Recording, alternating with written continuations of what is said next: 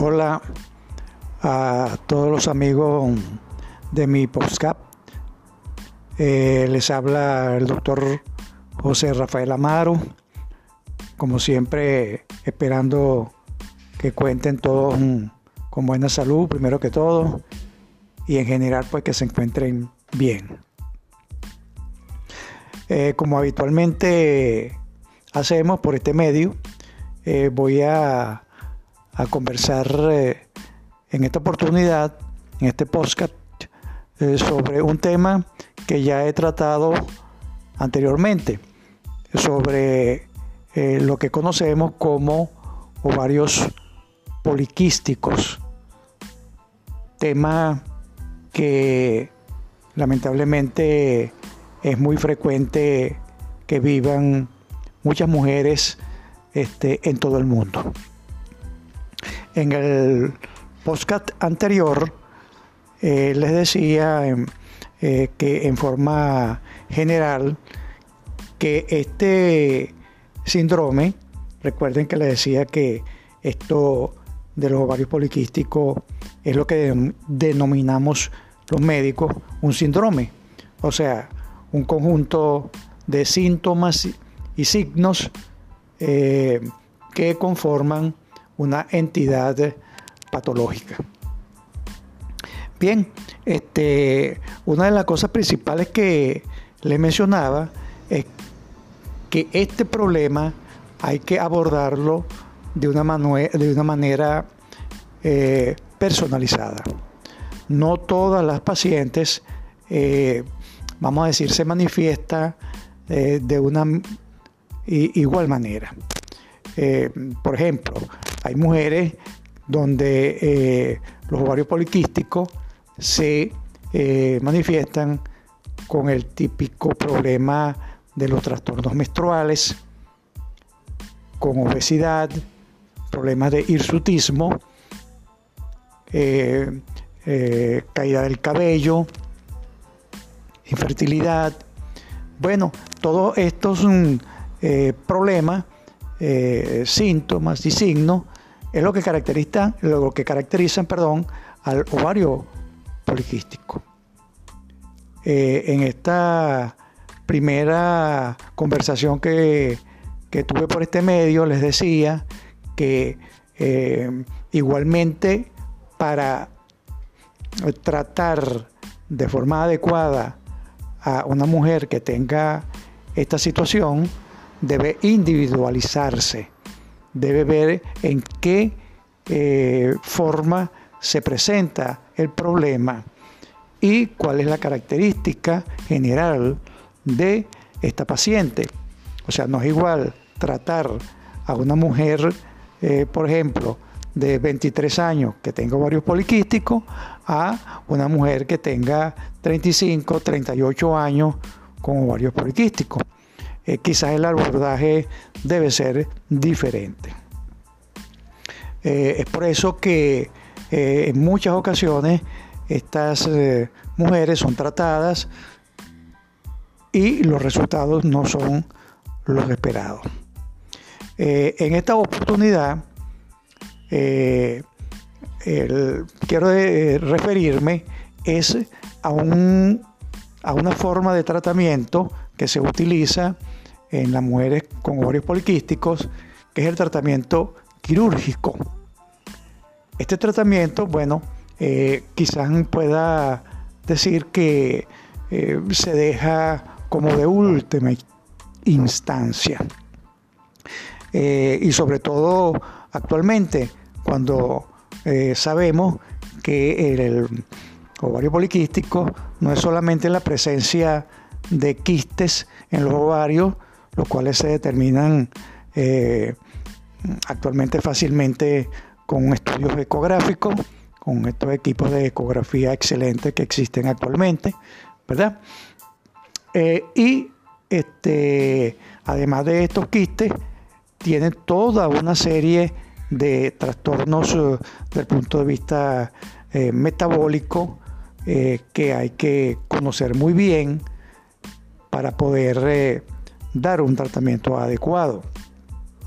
Como les decía, este, hay que individualizar al paciente. Pero en esta ocasión, bueno, vamos a referirnos muy brevemente eh, a ese abordaje desde el punto de vista quirúrgico que es una alternativa de tratamiento.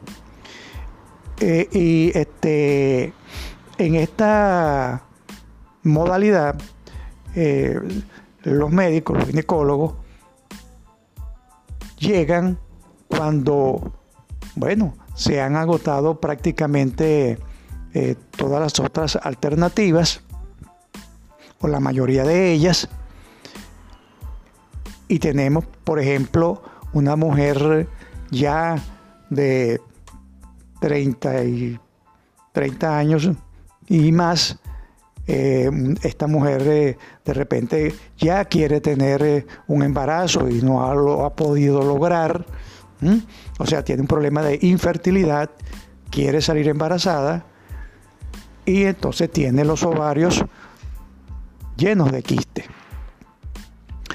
Este, se le hacen sus pruebas de laboratorio, vemos que tiene unos niveles hormonales alterados, eh, tiene una testosterona eh, bastante elevada y bueno, no logra embarazarse.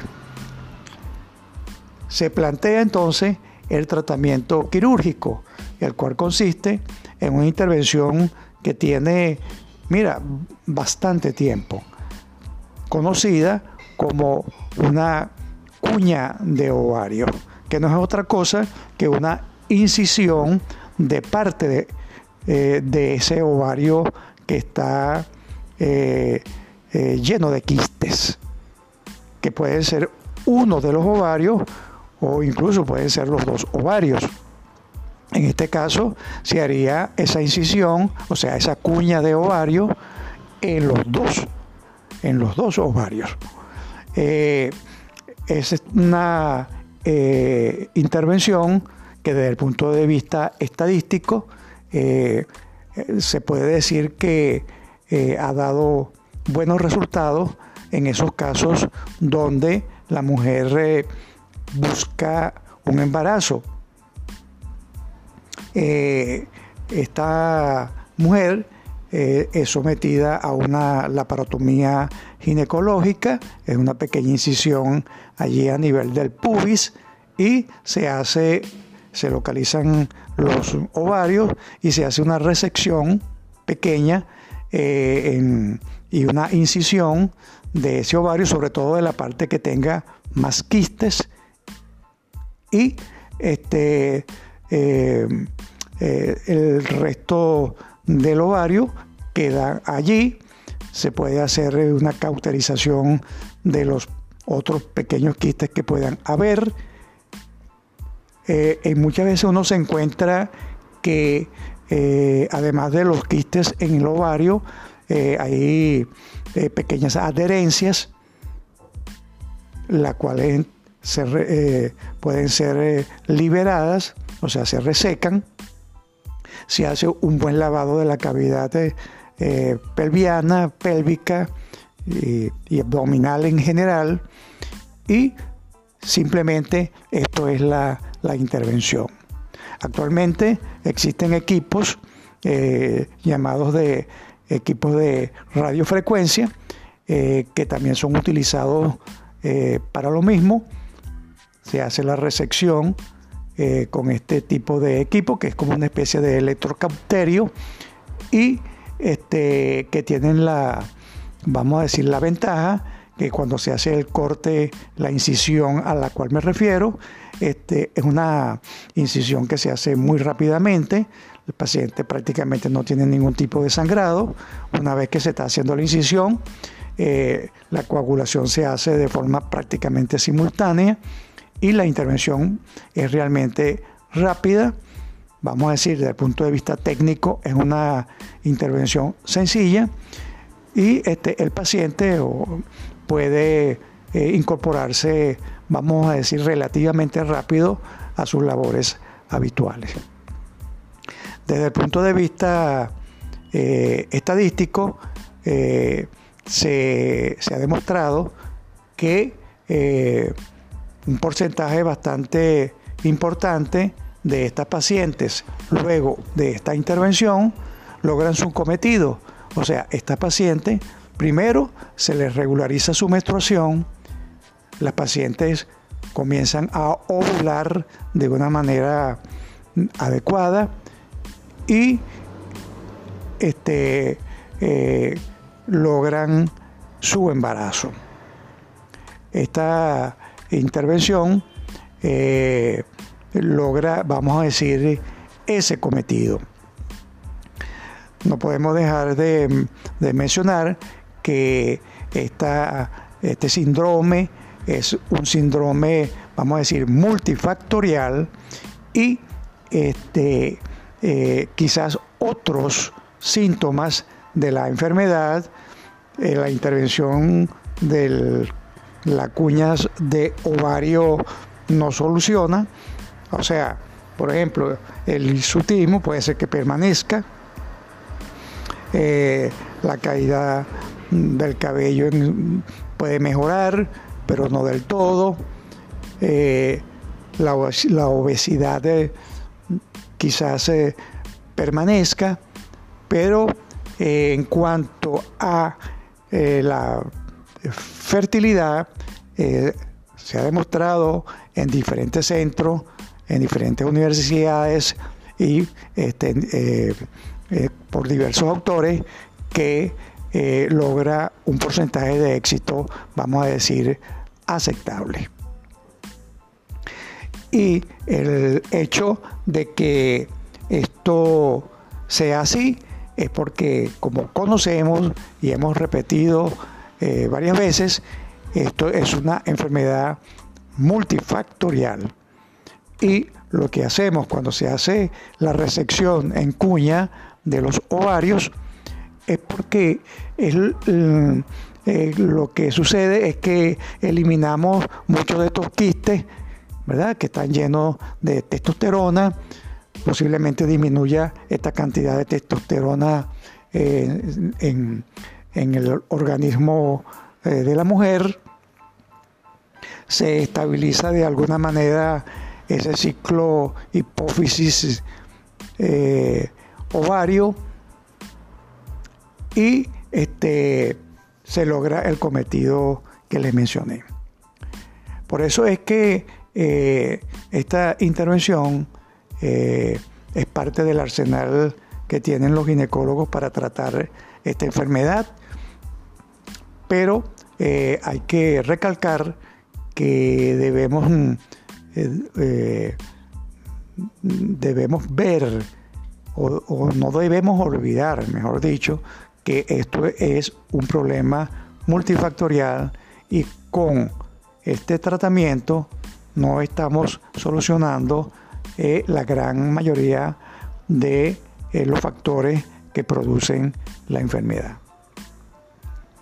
entonces, eh, este, en, este, en esta conversación lo que quería era hacerles conocer que para este síndrome existe esta alternativa de, quirúrgica llamada cuña de ovarios y que para el problema de infertilidad estadísticamente ha dado unos resultados, vamos a decir, aceptables. Bueno, espero que esta información este, haya sido o sea de utilidad de todo aquello que estén escuchando y este, puedan transmitirla eh, a eh, sus allegados o algún paciente que necesite alguna orientación. Sin embargo, este, siempre, como les digo, esto debe estar eh, en manos de profesionales, del médico ginecólogo, de los nutricionistas, porque Sabemos que muchos de estos problemas parten de la forma de vida, de la alimentación, del estilo de vida, si hacen o no deporte, del sedentarismo y de muchos otros factores como hemos mencionado anteriormente. Entonces, muchas gracias eh, por escucharnos. por aquí estaremos mm, hablando eh, dentro de poco tiempo de algún otro tema que sea de interés para todos ustedes. Les habló el doctor José Rafael Amaro y si están interesados en escuchar eh, este y otros temas eh, eh, desde punto de vista médico, los invito a suscribirse a este podcast.